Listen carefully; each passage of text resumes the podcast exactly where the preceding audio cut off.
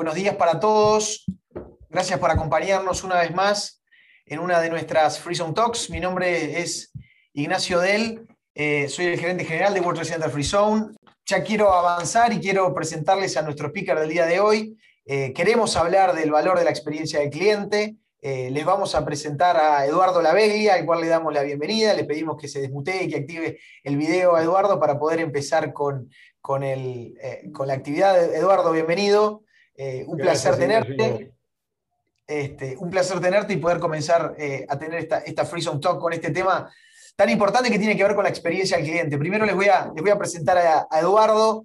Eh, Eduardo es argentino, es director de los posgrados de marketing e investigador en la Universidad de El Salvador, ingeniero MBA y doctor en ciencias económicas. es especialista en experiencia del cliente con 20 años trabajando y dirigiendo proyectos de consultoría en la especialidad y autor del primer libro en Latinoamérica que detalla cómo la experiencia del cliente puede construir una marca exitosa a partir del caso Café Martínez. Es fundador y director ejecutivo de Proacción, eh, consultora especializada en Customer Experience. Eh, dirige proyectos de consultoría, capacitación e investigación de mercados en Latinoamérica para importantes empresas tanto locales como globales. Eduardo, hasta ahí la formalidad. Eh, la verdad que muchísimas gracias. Tuvimos unas instancias, unas instancias previas para preparar eh, esta, esta, charla del día de hoy eh, y, debo confesar que hoy me levanté como un poquitito eh, atravesado por el tema, ¿no? Y, arranqué ya desde la mañana, yo, con unos amigos entrenamos de mañana y, me empecé a poner todo el foco en la, en la experiencia del cliente, ¿no? Y, ya interpelé, si se quiere, a, la persona con la cual entrenamos y dije, bueno, está en hora, prepara los materiales, nos alienta, eh, nos corrige. Entonces dije, bueno, es una muy buena experiencia el cliente, cada tanto manda algún video para que nos podamos ver y, entender lo que hicimos. Y, hasta ahí venía bastante bien, ¿no? Y es algo bastante común. Pero después llegué a casa y me tocó eh, despertar a, mis hijos, prepararles el desayuno y, llevarlos al colegio. Entonces ahí dije, bueno, estoy dándoles una buena experiencia al cliente, le estoy este, preparando la leche con la temperatura adecuada, se las estoy sirviendo bien. Eh, después los llevo al cole y, venía todo como loco a ver si le estaba poniendo la música que les gusta, los llevaba despacio, eh, los bajaba en el colegio, les ponía la mochila eh, con cuidado, les decía una palabra cariñosa, y la verdad que me enloqueció un poco, ¿no?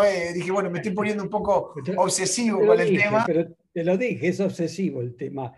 Y, vos estás tocando algo, Ignacio, que yo voy a ir recorriendo en la charla en un momento voy a hacer un punto, que es el valor de los detalles cómo los detalles juegan un rol importantísimo, cómo algo pequeño puede tener un, efecto amplificador respecto a lo que después te pasó y, recordás. No, total, totalmente como algunas pequeñas cosas este, cambian y, cambian totalmente la experiencia. Y bueno, ya siendo un poco a lo que vamos a hablar hoy, yo quiero hablar poco, te queremos escuchar a ti, que sos el especialista y que sos el que sabe mucho y tiene muchísima experiencia. Eh, pero también quiero setear un poco con, nuestros participantes qué es lo que vamos a tener hoy, ¿no? Eh, un poco hablando contigo nos dimos cuenta de que todo este tema que es tan importante y que hoy por hoy se habla tanto, tiene como un sustento atrás, eh, si se quiere, más teórico y, no es simplemente la experiencia del cliente es lo que nos parece, sino que tiene algo más. Entonces vamos a tener de tu parte un cierto contexto y nos vas a iluminar con, cuáles son las, teorías o qué es lo que está detrás de esto.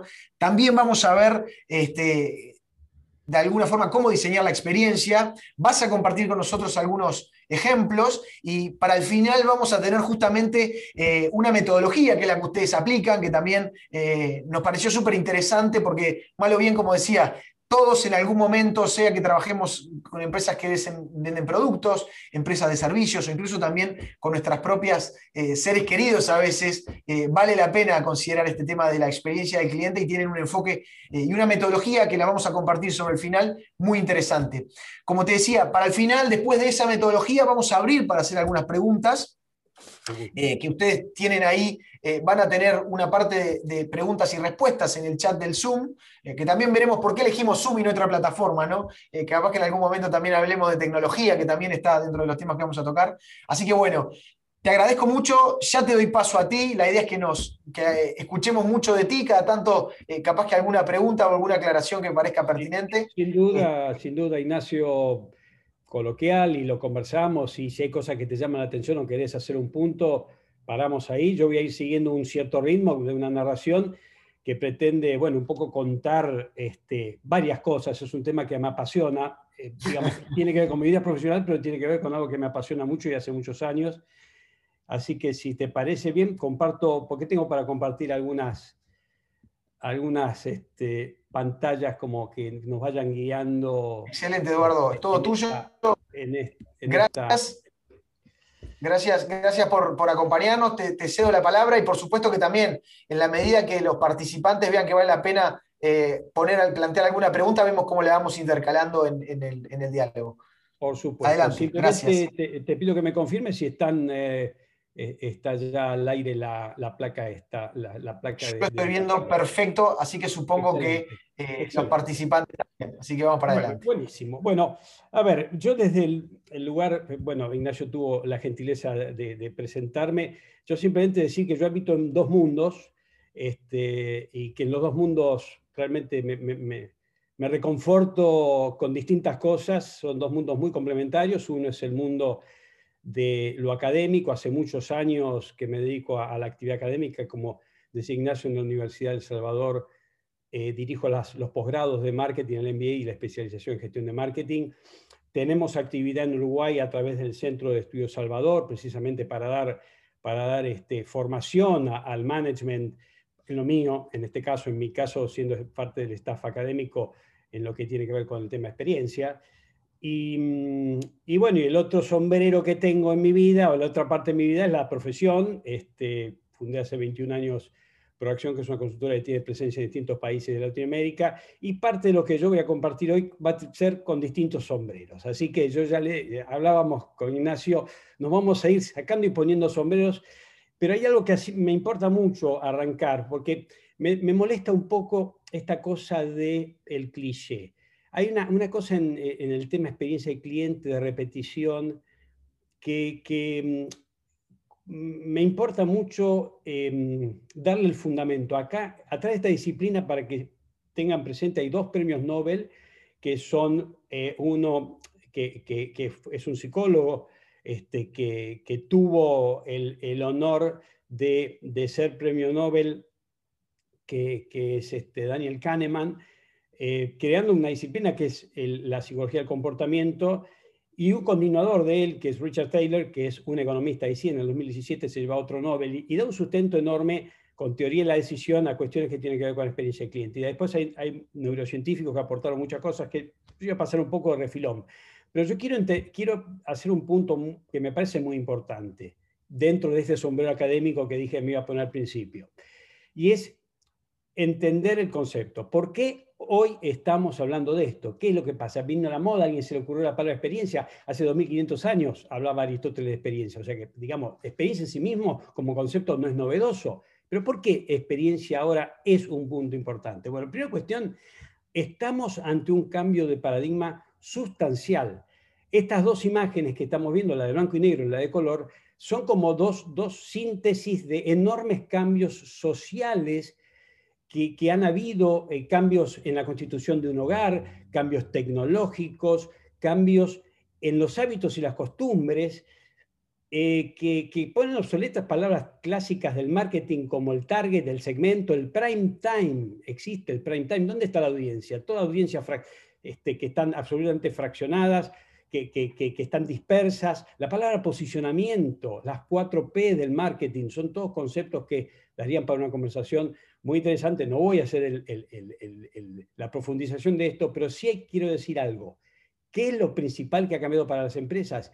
Y que se abandonó el paradigma de control en las comunicaciones. ¿Qué quiere decir esto? Que antes las empresas enviaban un mensaje y ese mensaje iba al receptor y no había mucha apelación. Hoy el mensaje ocupa un espacio social interactivo que tiene múltiples sujetos que hablan. Fíjense en la imagen de la derecha con las cuatro pantallas en simultáneo hace que, la configuración que tenemos de la sociedad sea muy distinta y en esa configuración de la sociedad han ocurrido cosas muy profundas. Una de ellas, que es clave para lo que vamos a hablar, es esto, se rompió la confianza. Yo sigo hace muchos años a una consultora británica que es líder mundial en lo que es tema de opinión pública y relaciones públicas, que es Edelman, que tuvo la inteligencia hace 20 años de crear el barómetro de confianza Edelman, el Edelman Trust Barometer En el año 2006 ocurre algo que es significativo. Aparece un sujeto social como el más creíble de todos, y ese sujeto social se llama alguien que se parece a mí. Es decir, alguien que se parece a mí, alguien como yo, es de los sujetos más creíbles desde el 2006 a la fecha, nunca abandonó, el podio de las tres primeras posiciones. Y esto es muy, muy importante respecto a lo que vamos a hablar, porque más que la palabra oficial de una marca, más de lo que dicen sus funcionarios, más de lo que dicen los gobiernos, más de lo que dicen todos los sujetos oficiales, llamemos así, la voz oficial de una marca, hay un sujeto social que es el más creíble de todos y se llama alguien como yo. Miren esto, cambio de fuente, esto es Nielsen. Todas las formas de publicidad listadas, las nuevas y las viejas, las digitales y las tradicionales. Si vamos arriba, hacemos un zoom. ¿Cuál es la forma de publicidad más creíble, más confiable? Las recomendaciones de las personas que yo conozco. Y fíjense que en nuestra región, Latinoamérica, es la región donde esto pesa más aún. En todo el mundo pesa más que otra forma de publicidad. Latinoamérica más que en todo el mundo. Entonces, resumiendo, emerge hace algunos años un sujeto social principal vocero, al que más le creo. ¿Cómo se llama? Alguien que se parece a mí, alguien como yo, alguien como nosotros, alguien como cada uno de nosotros, y cada uno de nosotros sabrá qué es ser parecido a él o a ella. Eso es un condimento. Pero esto no hubiese sido tan importante si no faltara el otro elemento, que es el catalizador. ¿Y cuál es el catalizador? Lo tecnológico. ¿Por qué si alguien como yo hoy tiene una voz amplificada como nunca antes en la historia de la humanidad? Antes el alcance de nuestra voz, un alcance, un alcance limitado por la capacidad de transmisión de nuestra voz, porque era la gente cercana, los compañeros de trabajo, la familia, los amigos. Hoy tenemos una inmediatez y una llegada de nuestra voz como nunca antes. Entonces, esto es relevante, experiencia del cliente es importante porque las empresas se han dado cuenta que hoy ese paradigma de control se rompió y la marca está en manos de millones de personas que quizá con un tweet rompen la reputación de años de una marca. Y entonces... Eduardo, perdón, te, hago, porque es interesantísimo esto que acabas de decir y me parece que está excelente bajarlo un poco a, acá a nuestra realidad, ¿no? Dijiste, me, quedo con esto, como dijiste, como el ingrediente este de que la recomendación de alguien que conozco y en Latinoamérica vi que ranqueaba, el que ranqueaba eh, mayor, 88%.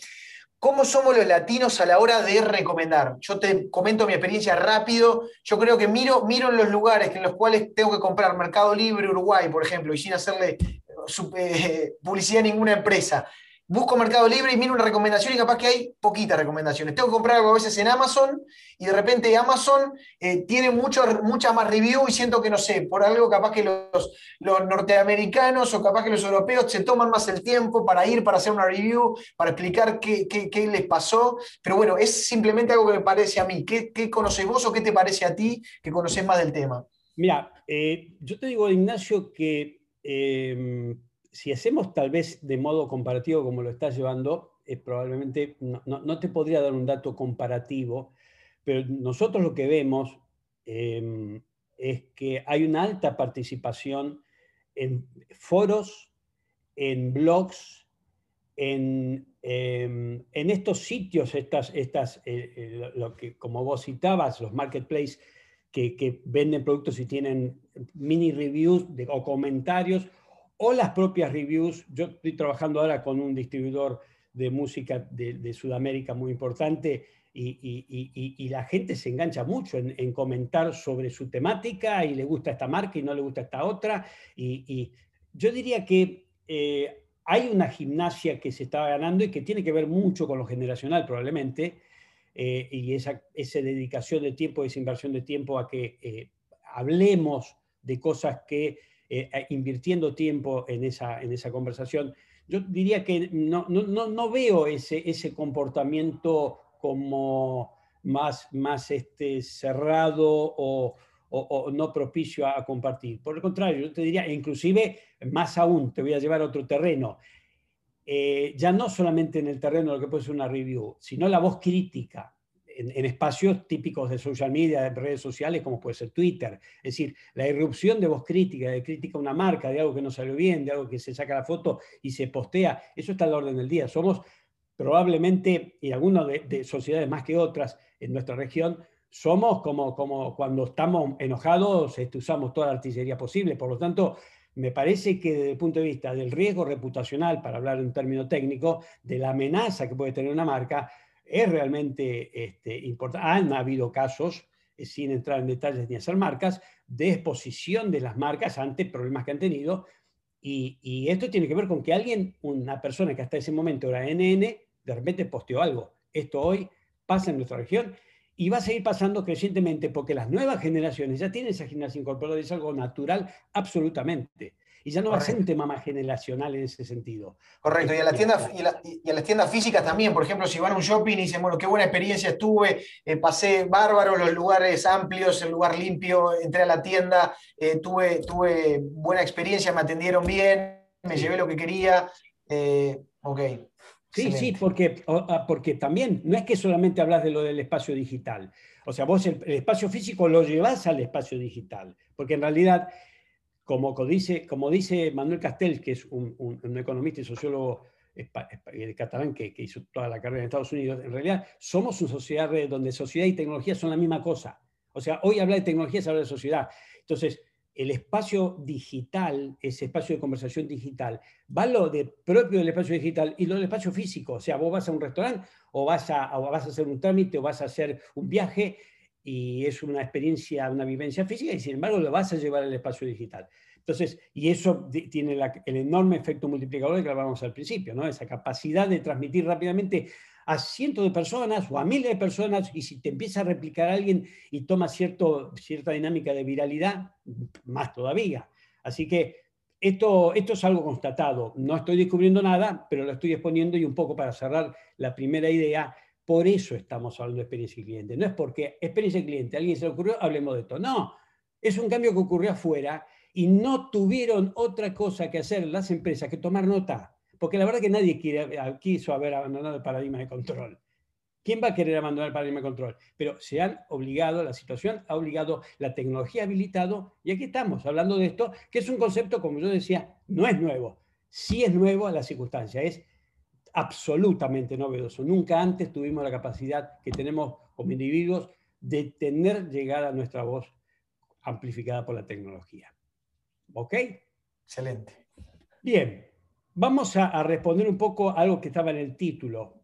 Volver y recomendar. Bueno, toda marca es una promesa, lo haga implícita o lo haga explícitamente. Toda marca genera una expectativa a través de esa promesa.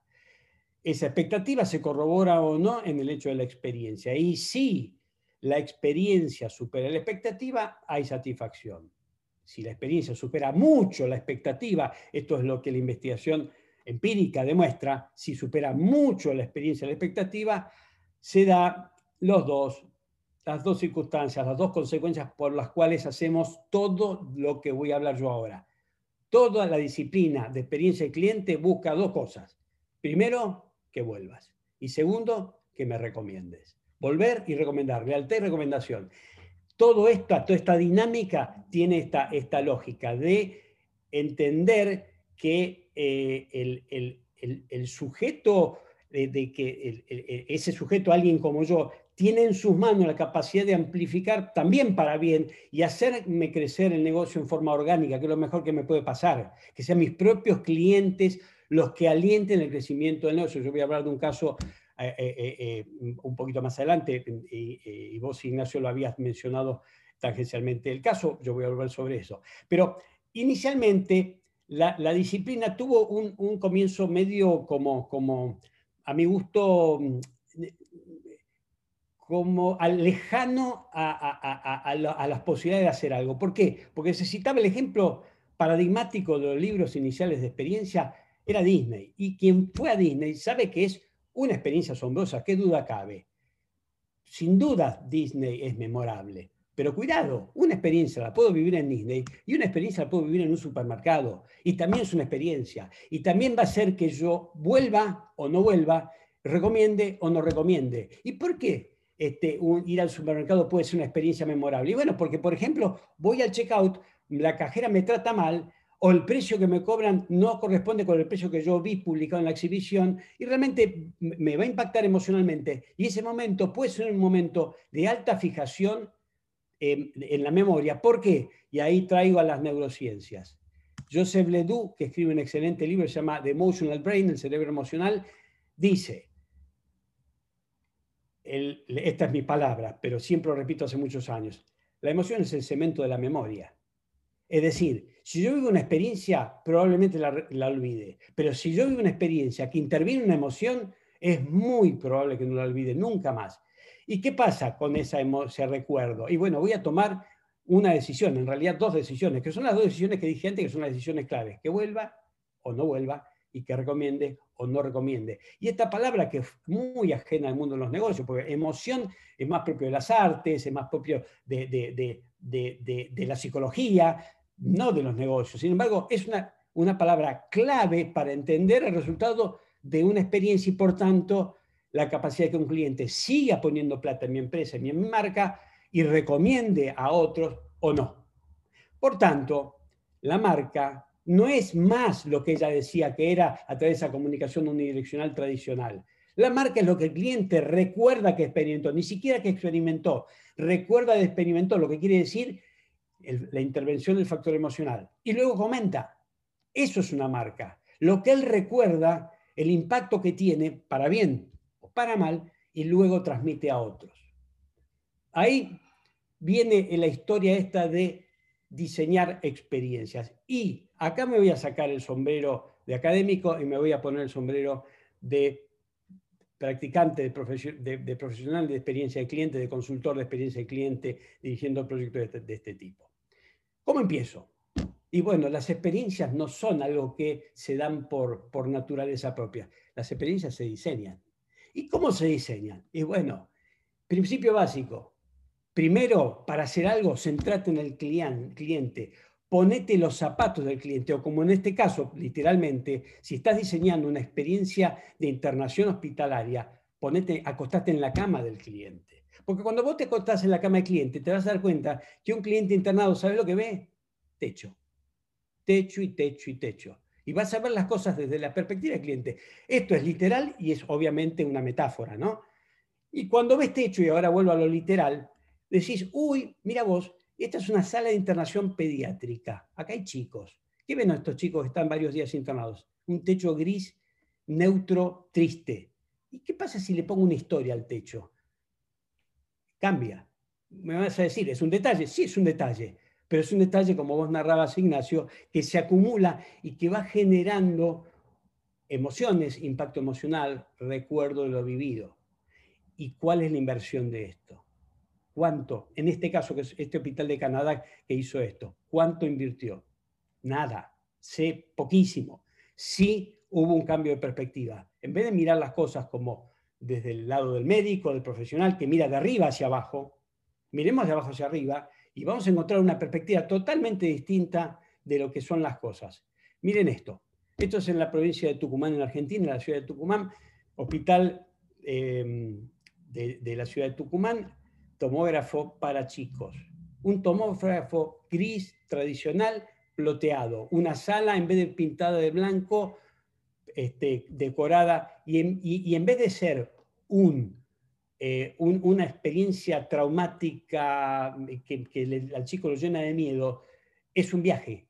Es un viaje donde la persona que lo, prepara al chico lo, lleva a esa lógica del viaje, a, esa, a esa fantasía del viaje, y transcurre muy distinta la experiencia de, ese, de esa tomografía para el chico, este, que, hubiese sido de otro modo alguien realmente, realmente aterrador, porque el tomógrafo no, hace, no duele, pero hace un ruido que mete miedo y es toda esa circunstancia. Es muy como em, de, presión y de, y de sensación de, abandono. Entonces, darle esta contención a este juego, ¿qué significó? Plotear un tomógrafo, pintar una pared. ¿Por qué de esa manera? Porque me puse en el lugar de esa persona para la cual estoy diseñando. Les comparto esto. Este chico que ven, eh, ahí venir en el autito, ¿saben a dónde va? A una cirugía. Y es muy distinto llevar a un chico a una cirugía en una camilla con un camillero a que el chico por sus propios medios vaya al prequirófano manejando un autito, en realidad no maneja el chico, sino que hay un control remoto, lo está llevando de atrás, con una capa de, Batman. Esto es el Sanatorio Finoquieto en, en la ciudad de Buenos Aires. Eh, detalles, detalles. Dicen que el diablo está en los detalles. Yo digo, el diablo está en los detalles y la experiencia del cliente también está en los detalles. Miren esto. Es un, hotel el, Hotel Country de Lima, acá hicimos un programa de experiencia de cliente para huéspedes. Fíjense esto, ¿saben lo que se están viendo ahí?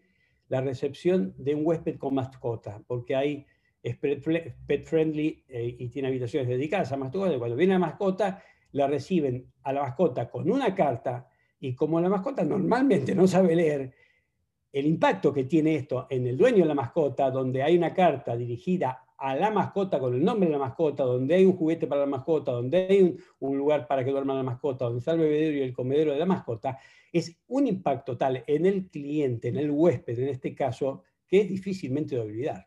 Esta es una experiencia memorable, afortunadamente por lo positivo.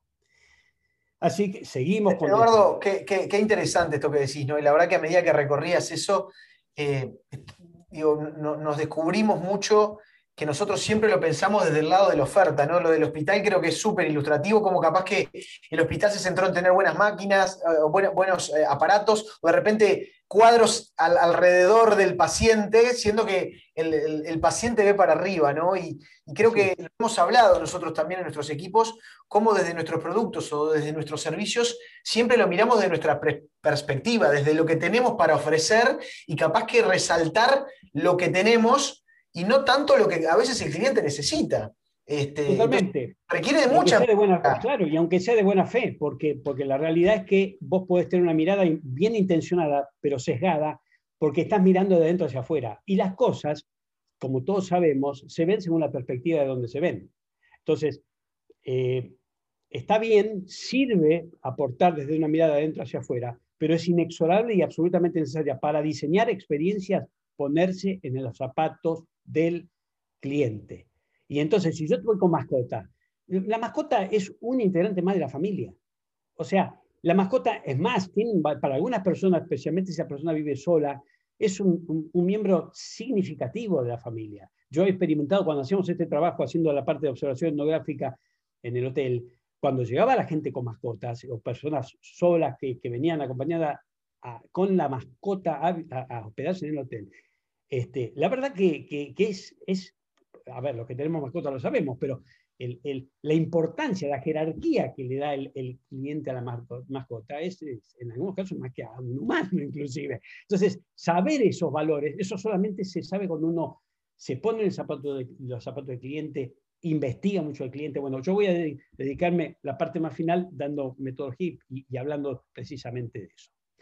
Cuando uno dice, bueno, ¿y Está bien, hay que diseñar. ¿Qué es lo que hay que diseñar? Bueno, hace algunos años atrás, como, como citaba ahí Ignacio en la presentación, escribimos este libro que mostró o, explicó por primera vez cómo se construye una marca a través de la experiencia del cliente. Esta marca no necesitó publicidad de ningún tipo para ser una marca que creció exponencialmente y en, en, la Argentina y en Uruguay está presente, en muchos países de la región e inclusive en Europa y en Estados Unidos. Y acá en este estudio de las cosas interesantes que salieron, sale un fenómeno que es el siguiente. Cuando nosotros estudiábamos, ¿por qué venís a Café Martínez? Bueno, obviamente apareció una primera respuesta que tenía que ver con, bueno, el consumo del café. Nadie le sorprendió encontrar que el qué de la experiencia importaba el café, la calidad del café, importaba los, eh, eh, los otros productos que acompañan al café.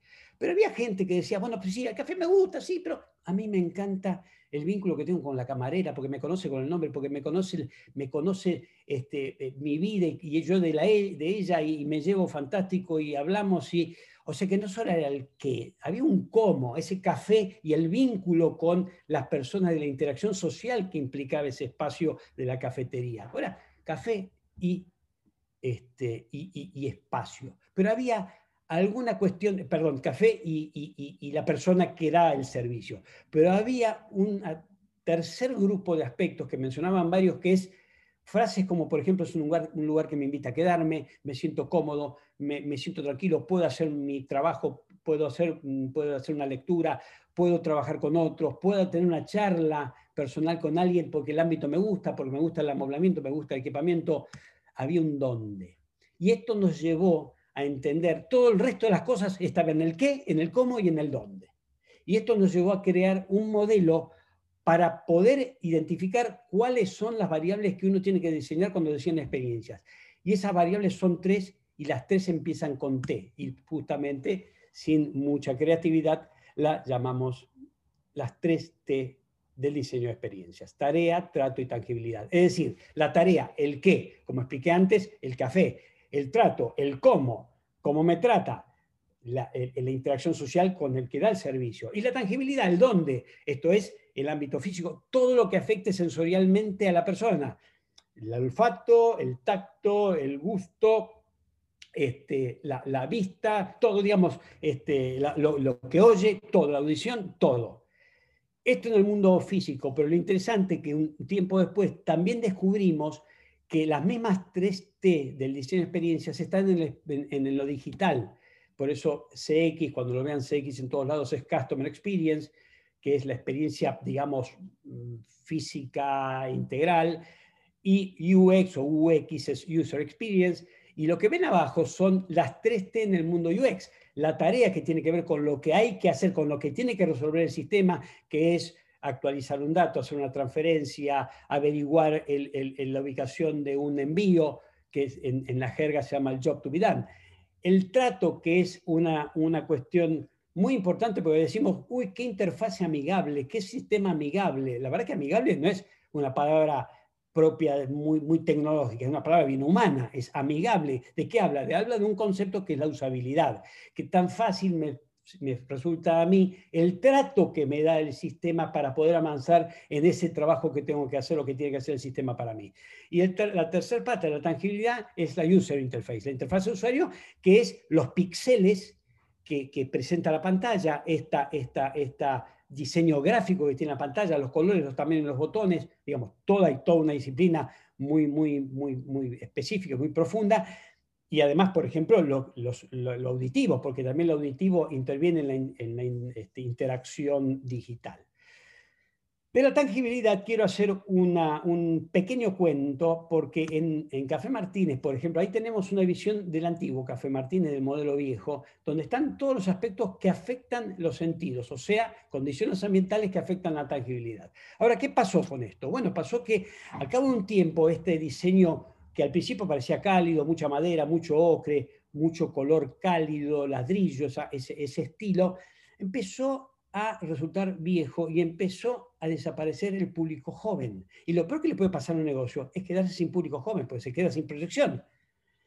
Todo esto requirió una revisión profundísima del modelo de negocios en la T de tangibilidad y surgió un rediseño conceptual absolutamente de cambio radical respecto a el interior de la marca, el logotipo incluido, los colores, los diseños en general, el amoblamiento, eh, eh, el, layout, todo, que permitió el cambio en la T de tangibilidad con los cambios que les estoy mencionando, por ejemplo, recuperar un target o hacer que un target nuevo se incorporara a la clientela de la cafetería porque volvía a sentir que ese espacio le mandaba un mensaje físico de tranquilidad perceptible de que ese lugar era para jóvenes también. Y abandonó toda esa cosa ocre, cálida, madera, por algo muy, muy, muy como simplificado en las líneas, fíjense el logo, muy simplificado en las líneas, a la vez muy moderno, con algunos toques que tienen que mantener la el, apego al, acervo histórico de una marca de 1933. Entonces, jugando con eso, con esa lógica, los diseñadores que, hicieron el trabajo de diseño del espacio físico encontraron ese mix y eso logró, fíjense ustedes, recuperar o acceder a un target que se iba a perder si ese cambio en la tangibilidad no se hacía. Ahora sí, vamos a ir a lo que prometíamos y esta idea de cómo luego que, el cliente vuelva y que recomiende. Y ahí viene la idea esta de la metodología. Yo voy a presentar la metodología que usamos nosotros en el desarrollo de un programa de experiencia en to end, esos seis, esas seis etapas son las que hacemos en todo proyecto, descubrir, diseñar, construir, implantar, medir repetir. Cuando voy a hacer una pasada rápida, por supuesto, en, homenaje al tiempo, pues no puedo dar, dar mucho doble clic, pero sí algunos mensajes. El descubrir para nosotros es entender a fondo cuestiones como esta la expectativa de la persona, las motivaciones, las emociones, dónde tiene la atención, en qué momento suceden las cosas, cuál es el tipo de interacción, cuál es el contexto y qué medio utiliza. Todo esto se investiga a través de técnicas, metodologías cualitativas y cuantitativas y técnicas de todo tipo que van desde las cuestiones de eh, eh, focus group, entrevistas en profundidad, encuestas, observación este, etnográfica, eh, una cantidad de, recursos que permiten entender, sin entender, sin descubrir lo que está pasando, no me puedo poner en los zapatos del cliente. Lo que yo dije de ponerme en los zapatos del cliente, lo logro una vez que hago un trabajo. No es tan intuitivo. Hay que hacer un esfuerzo porque uno está desde la empresa muy condicionado por el saber que tenemos. y salir de ese saber me permite entender, primero, que no hay un cliente esto de el cliente, no hay un cliente, hay varios tipos de clientes. En realidad hay tantos clientes como personas, pero simplificando, hay algunas dominancias, hay algunas, algunos perfiles arquetípicos. Bueno, esto se trabaja y se diseña. Yo voy a hacer una mención sobre esto en un minuto.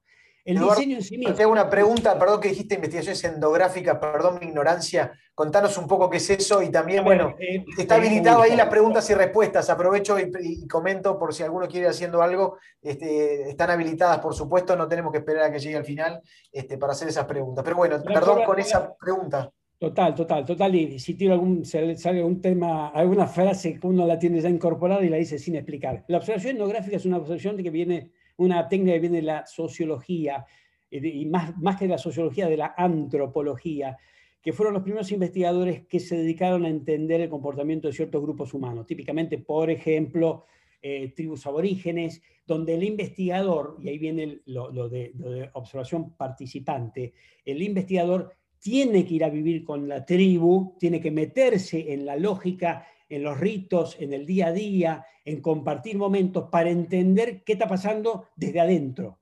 O sea, el investigador desde afuera no, no está consustanciado con un montón de información que si no se mete adentro de esa, comillas, tribu, que puede ser una tribu en el sentido de cliente de banco, o sea, tengo que estar cerca de donde suceden las cosas para vivir y entender por qué suceden como suceden. Porque ese tipo de, eh, investigación, que es de, del lado de las cualitativas, me permite entender el porqué, o por lo menos trazar hipótesis del porqué de las cosas. Respondo sin ir mucho más lejos, este, Ignacio. Clarísimo, clarísimo, muchas gracias. Bueno, en diseño, por favor, y como te dije, lo que sea, me interrumpís y vamos ahí. En diseño, el, diseño siempre es, es, en equipo. O sea, siempre el diseño de experiencias es el trabajo en equipo co-creativo. Ahí estamos haciendo, usando una técnica que se llama Business Origami, ¿eh? como el origami japonés, viene de la técnica de Japón, de Hitachi, particularmente, esto es una empresa de seguro muy grande, que repensamos todo el diseño de la experiencia eh, del, seguro este, y, todo en un trabajo en equipo un trabajo en equipo, en este caso presencial. Pero cuidado, hoy, del año, bueno, nosotros desde el 2018 venimos trabajando muchas iniciativas, las hacemos remotas porque más allá de prepandemia, hoy en el mundo los equipos están distribuidos y hay gente muy valiosa en distintos lugares del mundo que es muy bueno que participen formando parte de equipos de diseño de experiencias. Acá estamos haciendo lo que se llama un design sprint, permitió rediseñar toda la, la interacción social en una empresa de salud a través de dispositivos este, digitales y, con plataformas de trabajo colaborativo sincrónico al mismo tiempo. Todo esto es muy valioso y nos permite eh, ganar en rapidez y en, en velocidad de implementación. Precisamente el Design Experience es una técnica que permite que en cinco días pueda resolver un problema complejo. Y es muy potente en ese sentido. Una herramienta que utilizamos para los diseños es el Customer Journey Map, que varios de ustedes seguramente conocen, han escuchado. Acá estoy mostrando uno del de, eh, el sanatorio Fino Quieto que mencioné antes. Este es el mapa del camino del paciente de internaciones quirúrgicas programadas.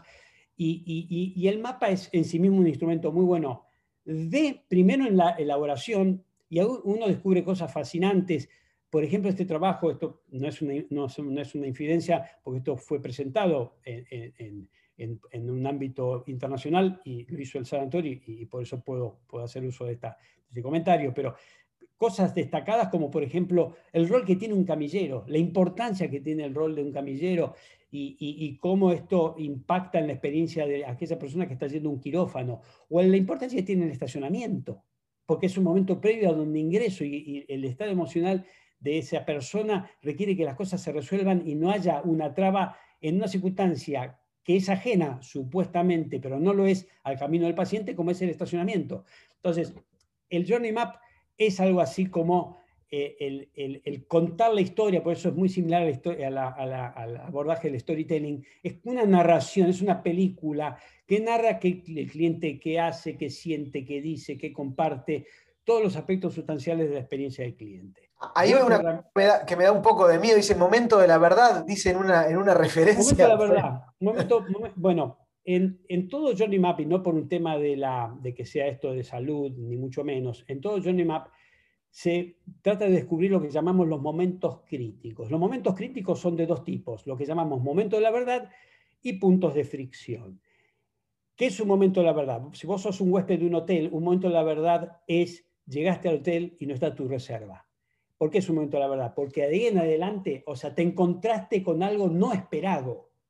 No esperado, es absolutamente inesperado y no contemplado. No vas a esperar que llegas a un hotel y no tenés reserva. ¿Está bien? Eso es un momento de la verdad, porque lo que sucede después cambia, puede tener, digamos, direcciones radicalmente opuestas. O la cuestión transita perfectamente bien, la reserva estaba todo bien, o si no está la reserva, ahí la experiencia se malogra en un grado tal, se deteriora en un grado tal que hasta el cliente puede abandonar, puede generar un conflicto severo, etc. Eso es el momento de la verdad. Lo que son puntos de fricción es un tipo de momento crítico en el cual la palabra dice, hay una fricción. No es lo que el cliente desea que suceda, pero si a mí me traen en el hotel el café un poco frío, y la verdad que no me gusta el café muy frío, me gusta bien caliente. Entonces, es tremendamente drástico, no es, no es tan crítico, pero es un deterioro, es una fricción. Se raspó un poquito la experiencia, se deterioró un poquito. Esos son los momentos críticos. ¿Ok? Otra herramienta que usamos en el diseño de experiencias es, son las design personas o personas de diseño. Esto es, no existe el diseño de experiencia genérico, porque cada cliente tiene una necesidad, una expectativa, una circunstancia, y lo que nosotros hacemos es descubrir cuáles son esos perfiles en los cuales nos vamos a enfocar, no confundir, gran error que muchas veces es segmento y persona, son cosas distintas. Yo puedo tener un segmento y un target y de repente diseñar el servicio para otra persona, porque quizá estratégicamente estoy pensando en hacer un cambio. Entonces, el, el diseño de personas es hacer una especie de ficha, de síntesis de qué es la persona, cómo es, aspectos demográficos, sociodemográficos, aspectos comportamentales, uso de tecnología, y fundamentalmente cuál es la tarea importante y cuál es la clave para satisfacerlo. Entonces, lo que ustedes están viendo allí es un, cast, eh, digamos, un, elenco de personas em, que, para las cuales se diseñó una experiencia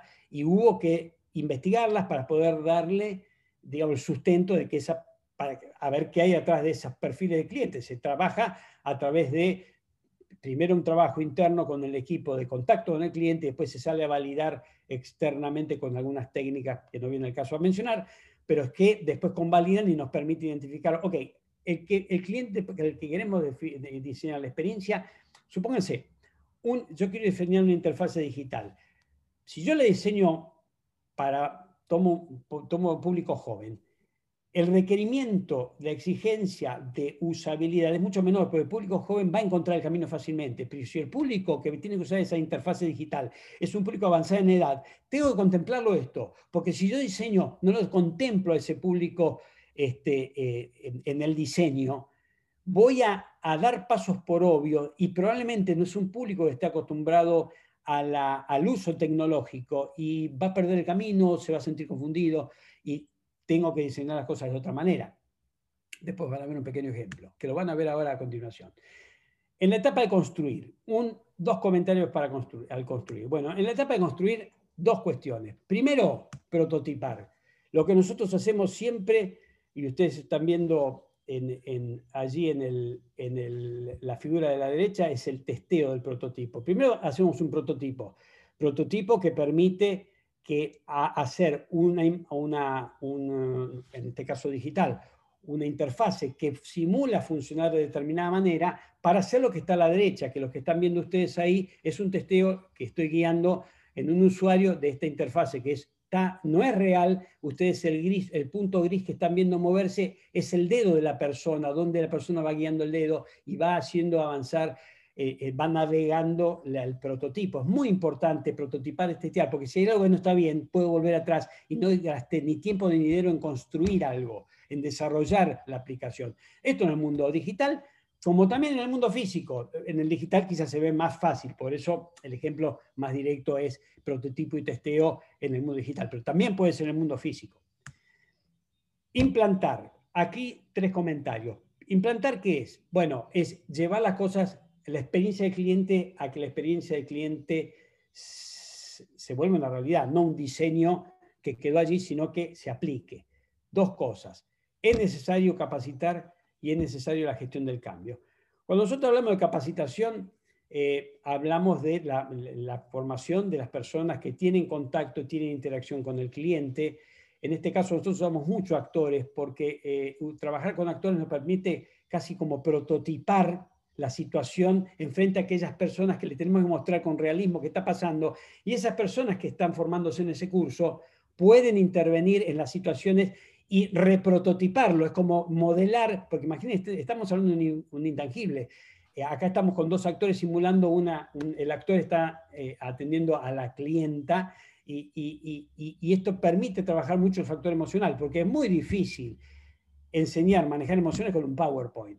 La realidad es que si no tenemos impacto emocional en la capacitación, y esto lo estamos haciendo online también, desde el año pasado, las capacitaciones con, de estas técnicas las hacemos también online, permiten que uno llegue con mensajes claros, concisos, directos y especialmente cómo se debe intervenir en la situación para fijar esa memoria positiva del recuerdo para que la experiencia sea memorable por lo positivo.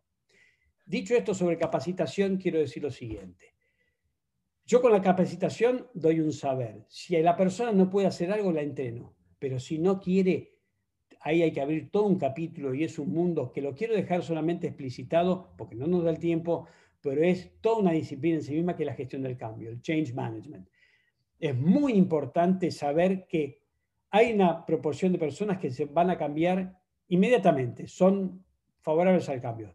Va a haber otra minoría de personas que jamás va a cambiar. Y hay una mayoría que va a cambiar por dos motivos. Por la que la convencemos o porque les conviene. Bueno, es todo un trabajo de change management y, eso no puedo hacer el doble clic ahora por un tema de tiempo, pero sí lo quiero dejar en la hoja de ruta que ustedes tengan presente, porque sin duda alguna es un aspecto a considerar para que un, proyecto de experiencia diseñado se ejecute, no meramente es un diseño que quedó en, los, los, deseos o en los entrenamientos.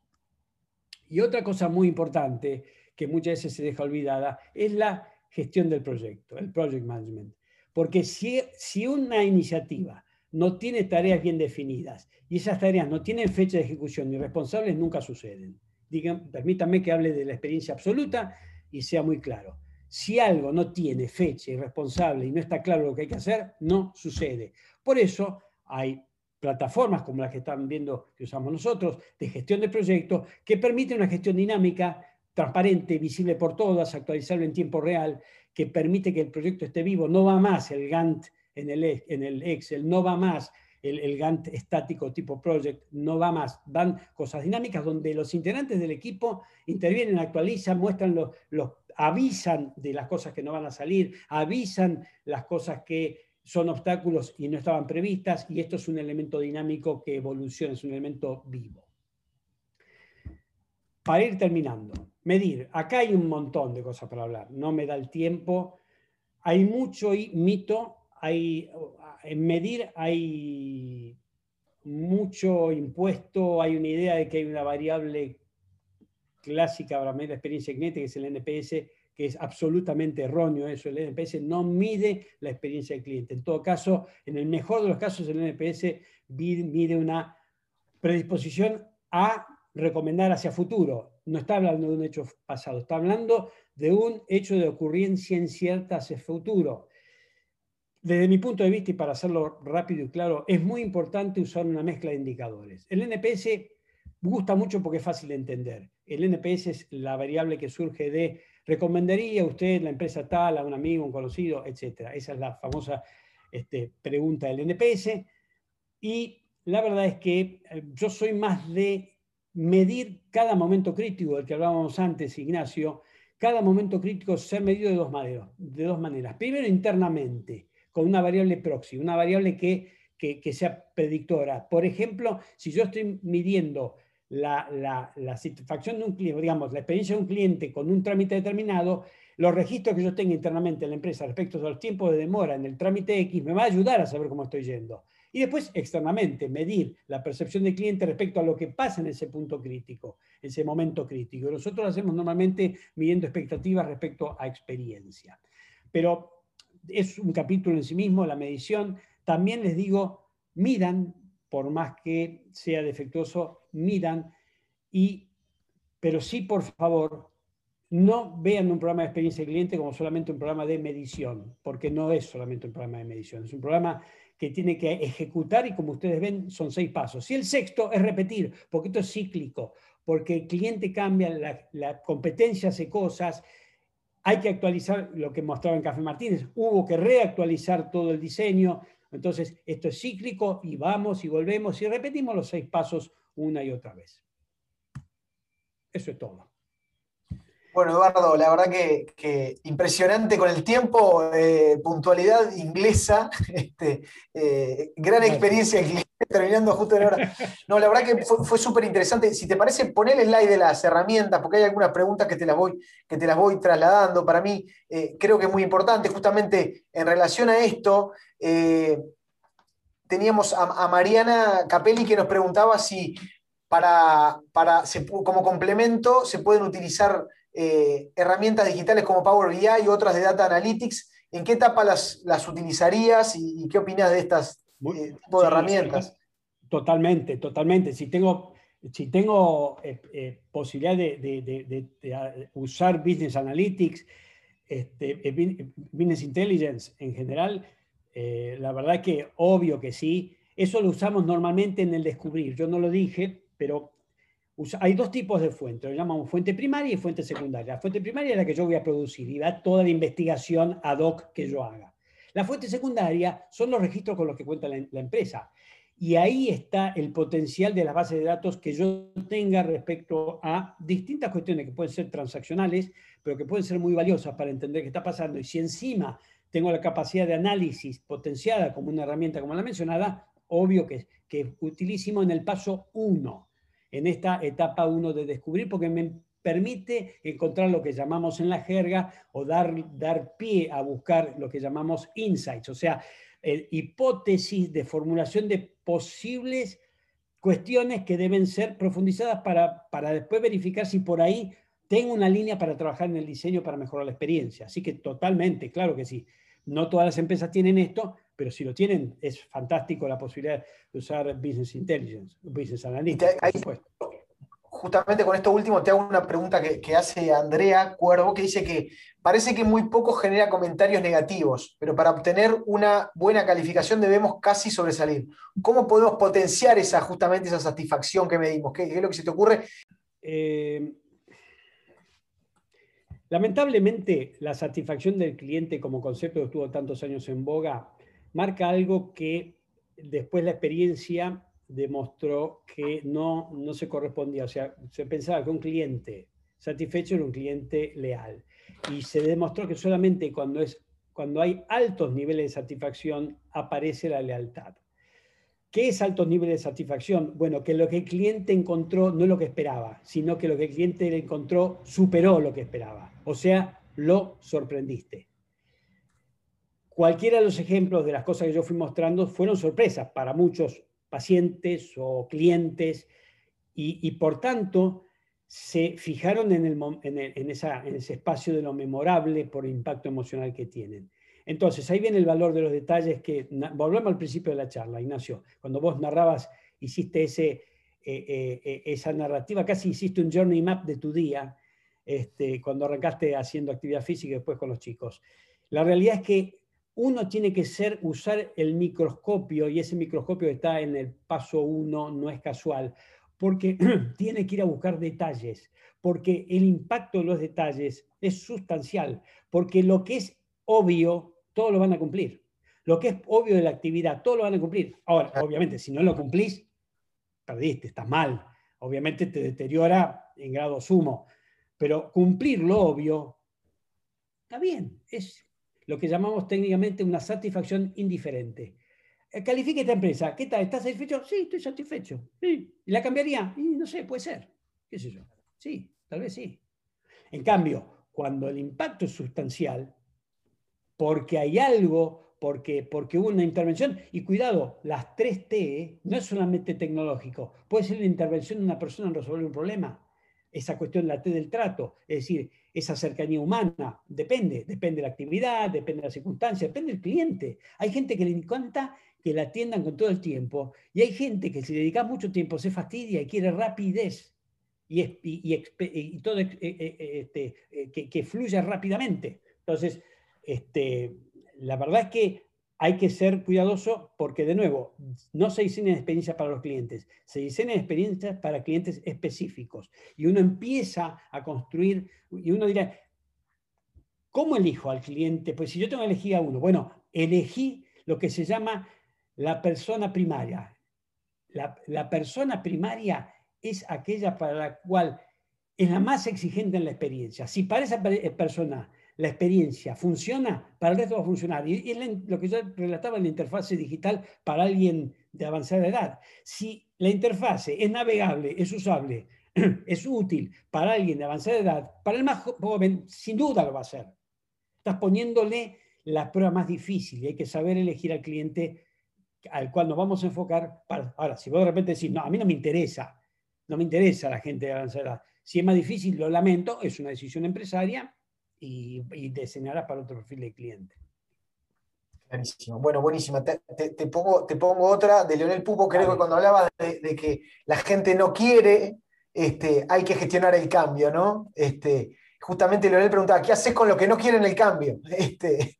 Bueno, a ver, eh, sí, y esto pasa a menudo, y como yo dije, va a haber, va a haber un, segmento pequeño que si, si dejas las cosas a su natural este, devenir, probablemente generen lo que se llama masa crítica del no cambio eh, y, las cosas no van a suceder. Hay muchos, muchas cuestiones que tienen que ver con el abordaje, no tanto de los que no quieren cambiar, sino de los que están ni por un lado ni para el otro, están observando, que son generalmente la mayoría. La mayoría de nosotros, a ver, la mayoría de nosotros, hay personas que son entusiastas y no importa para dónde hay que ir, están ya listas, bueno, listo, vamos, ¿a dónde hay que ir? No importa dónde hay que ir, pero yo estoy. Claro, tiene la actitud correcta. La nosotros somos, contame, explícame, explícame mínimamente qué gano yo con esto. Explícame mínimamente qué camino vamos a seguir.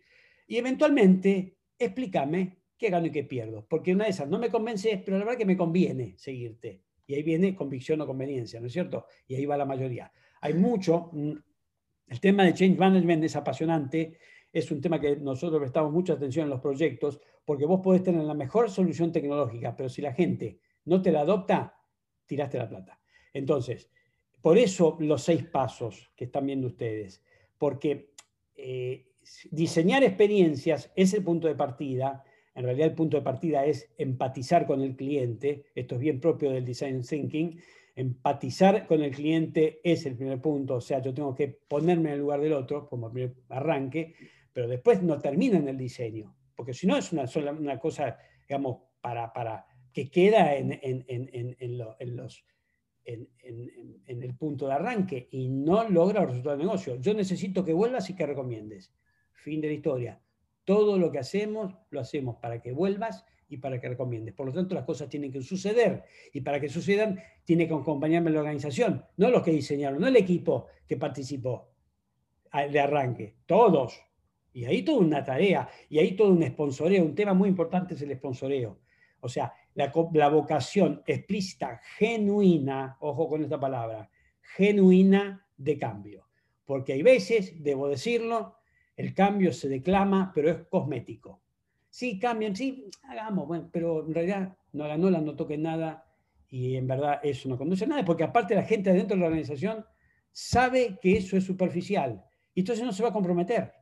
Y, esos mensajes son mensajes no verbales, son mensajes que, que, tienen que ver con elementos que las personas identifican en una organización y se dan cuenta si hay una vocación de cambio genuino o no. Donde yo he visto cambios sustanciales que impactan en cliente y cliente, sí o sí hay una conducción absolutamente convencida y comprometida que este es el camino. Y que este es el camino para un negocio sano que se proyecta a futuro.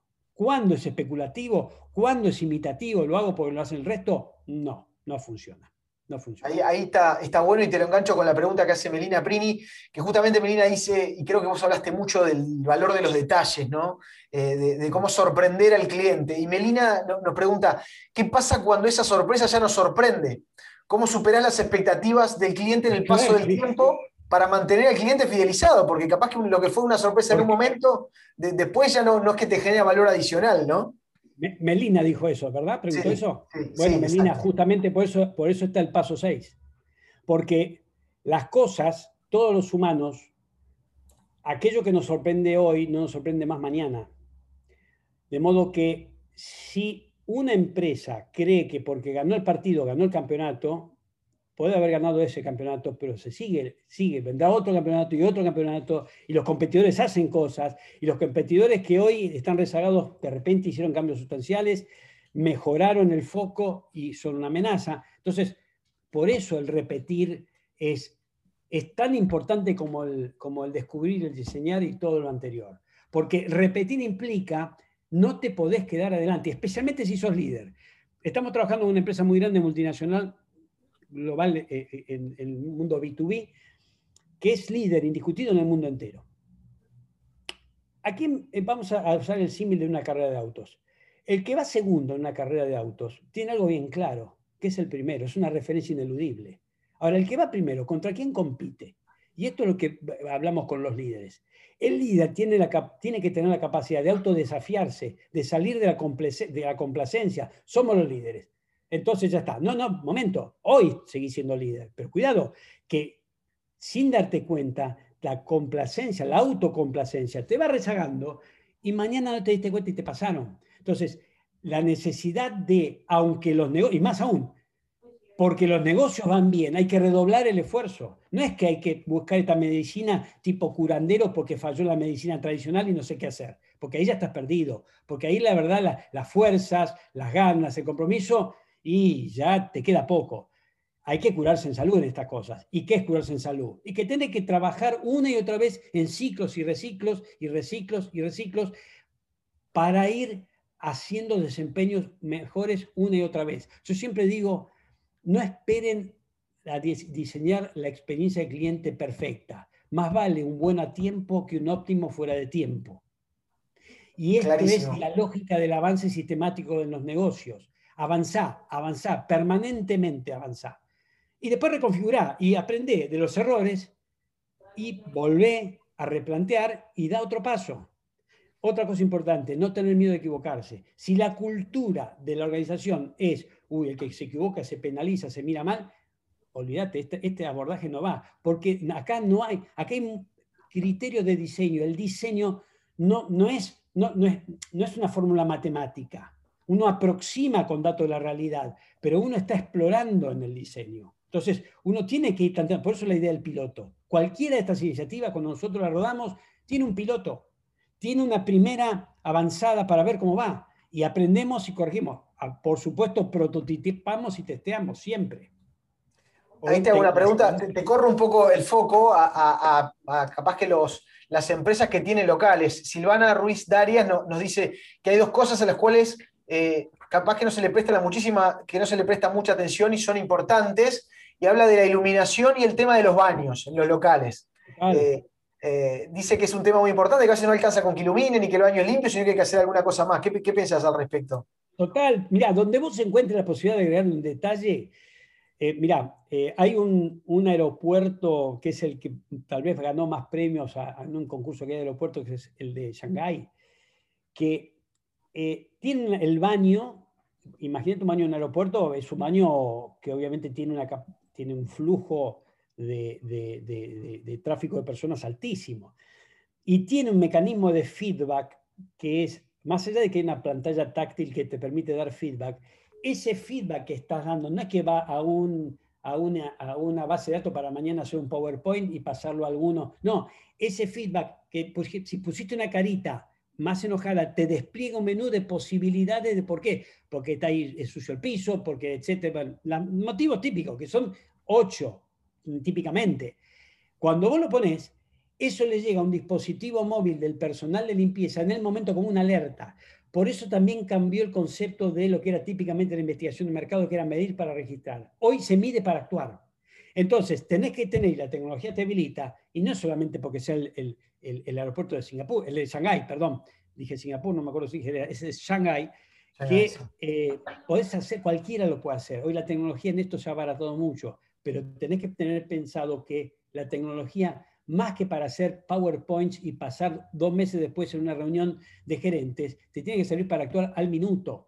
Y rápidamente esa persona de limpieza viene y soluciona lo que observó alguien eh, dando un feedback inmediato a través de un dispositivo digital que vos le pusiste al alcance de la mano y bien visible para que lo dé si es que tiene el estímulo de hacer. Porque la mayoría de la gente no lo va a hacer, pero va a haber una fracción pequeña que lo va a hacer y esa persona te va a alertar y te va a ayudar y hay que utilizarlo. Que entiendo que esa, esa, esa respuesta eh, sería la que le darías a la pregunta de Marcelo de que dice que si se puede medir de manera simple la expectativa versus la realidad del servicio o producto que comercializamos.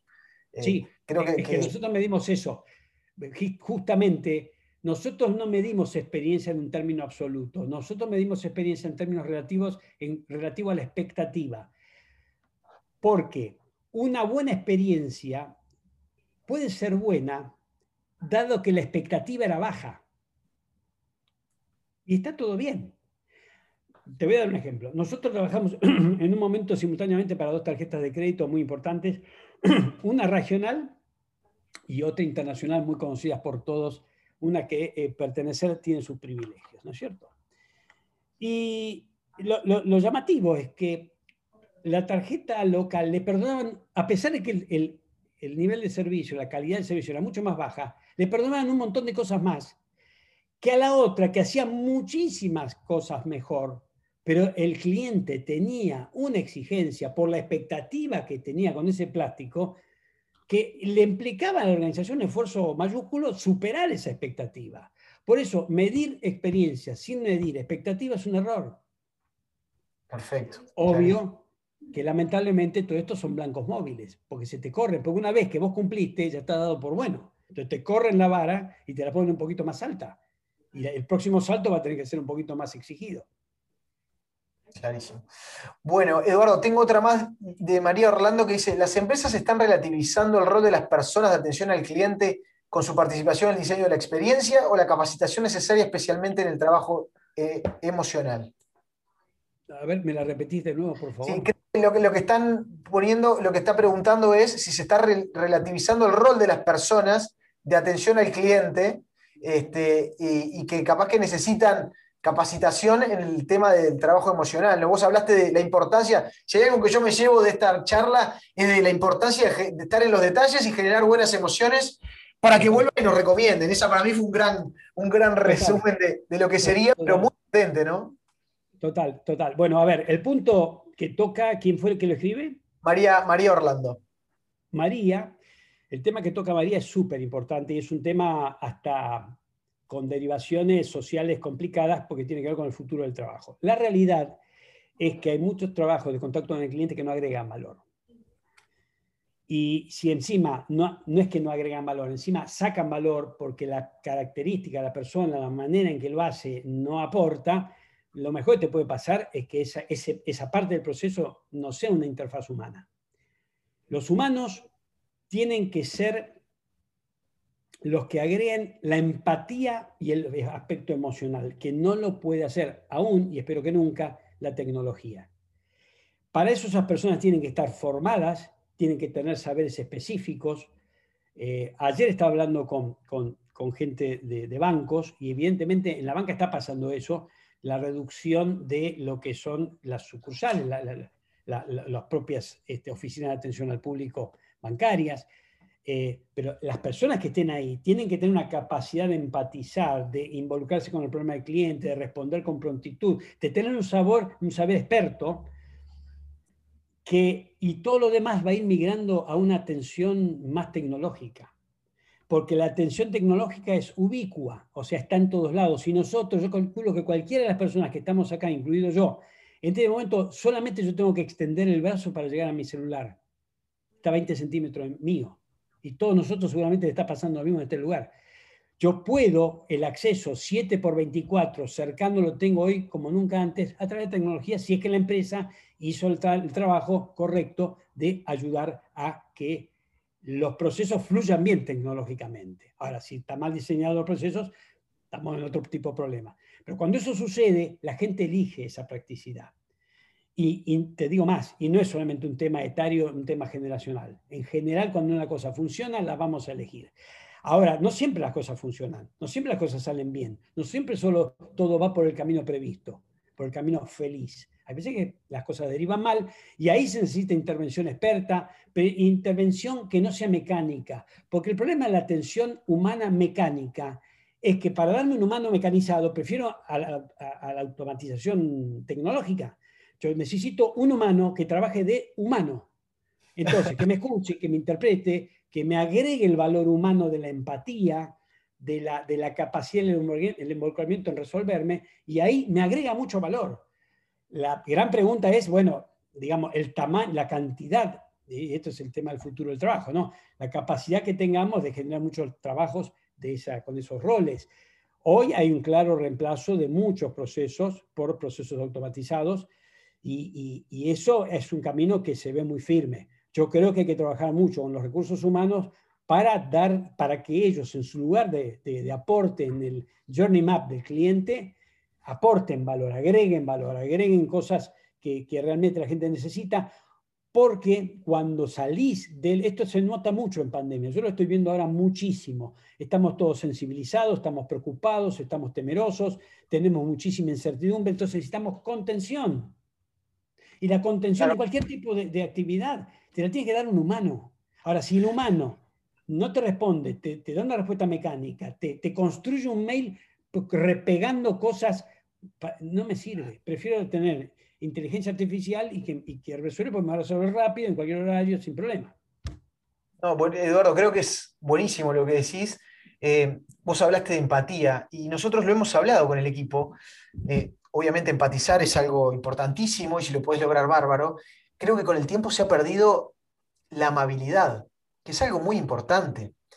Eh, y me quedé pensando en esto que vos dijiste, decir, nosotros a veces con el equipo decimos, che, hay que esforzarse a veces para ser amables. A veces cosas tan simples como, como un saludo, como, como agradecer, eh, como una palabra amable, hace la diferencia de este mundo que venimos como todo el mundo con nuestros celulares y en nuestros mundos, este, qué importancia a veces esas cosas simples que hacen la diferencia en el trato, ¿no? En la amabilidad, en, desear capaz que un buen día este, y, un saludo amable en vez del mecánico de que hay veces que, parece como que ni, no quiero parecer, no quiero ponerme viejo con esto, ¿no? Pero, pero que las nuevas generaciones a veces como que ni saludan, ¿no? Como que, eh, eh, como que son monosilábicos, ¿no? Este, y bueno, son otros Qué importante es.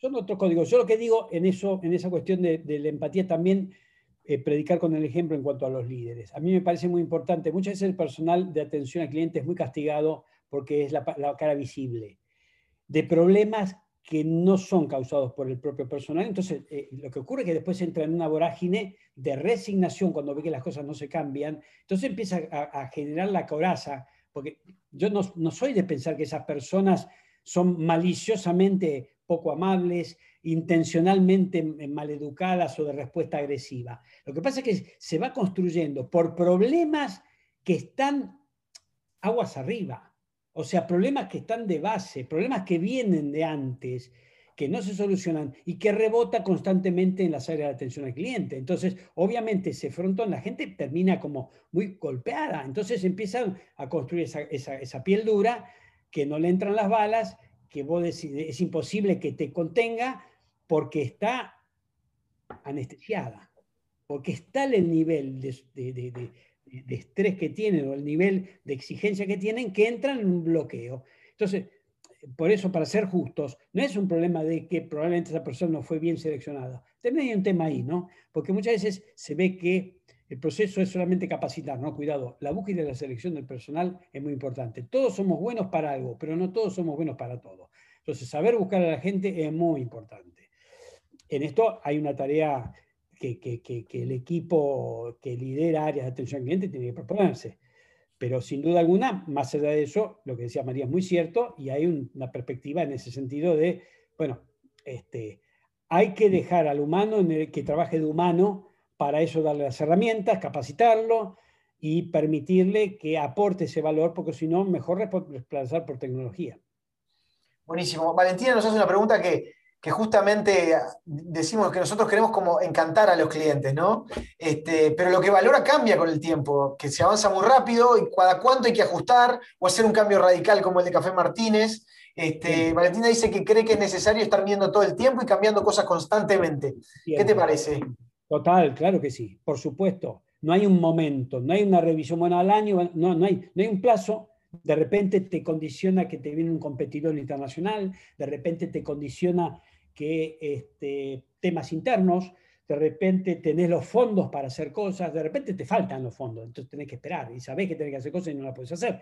Esta es la realidad. Y bueno, em, pero también hay que, por eso es tan importante el convencimiento de los que conducen, porque si entienden esta, este ciclo virtuoso de, de que un, construís una promesa que es cumplible y esa promesa cumplible te va a traer más gente, porque son los propios clientes los que van a hablar bien de vos, que lo mejor que te puede pasar.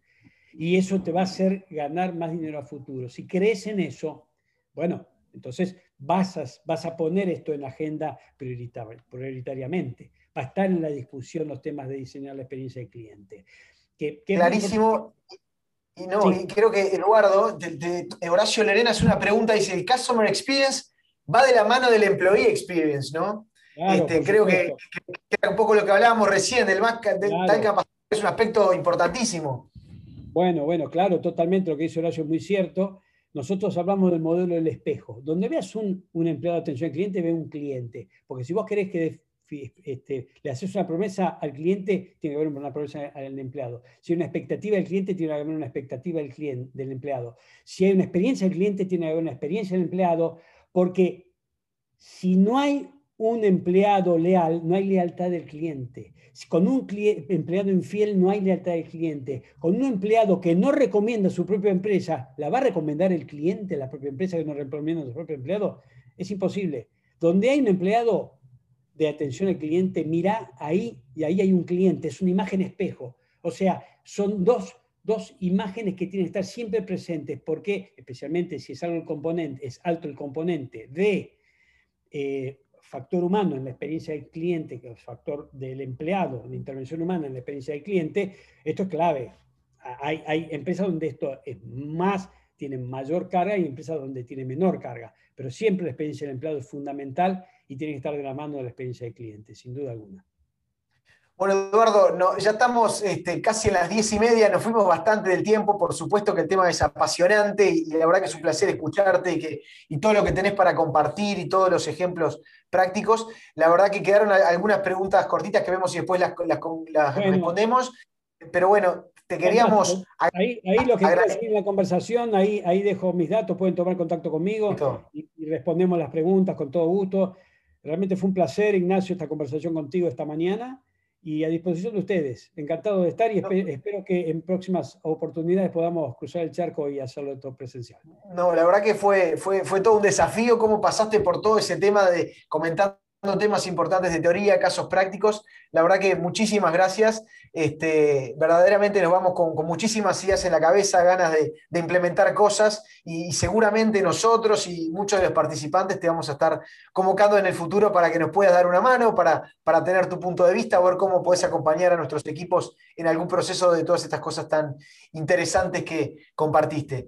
Eh, darte a ti las gracias especialmente, también a todos los participantes. Eh, tuvimos más de casi 200 participantes eh, en el día de hoy. Nos pone muy contentos estar con ustedes. Les agradecemos mucho y, bueno, nos veremos próximamente en un nuevo Free Zone Talk. Hasta luego y muchas gracias. Que tengan un buen día. Chau, chau.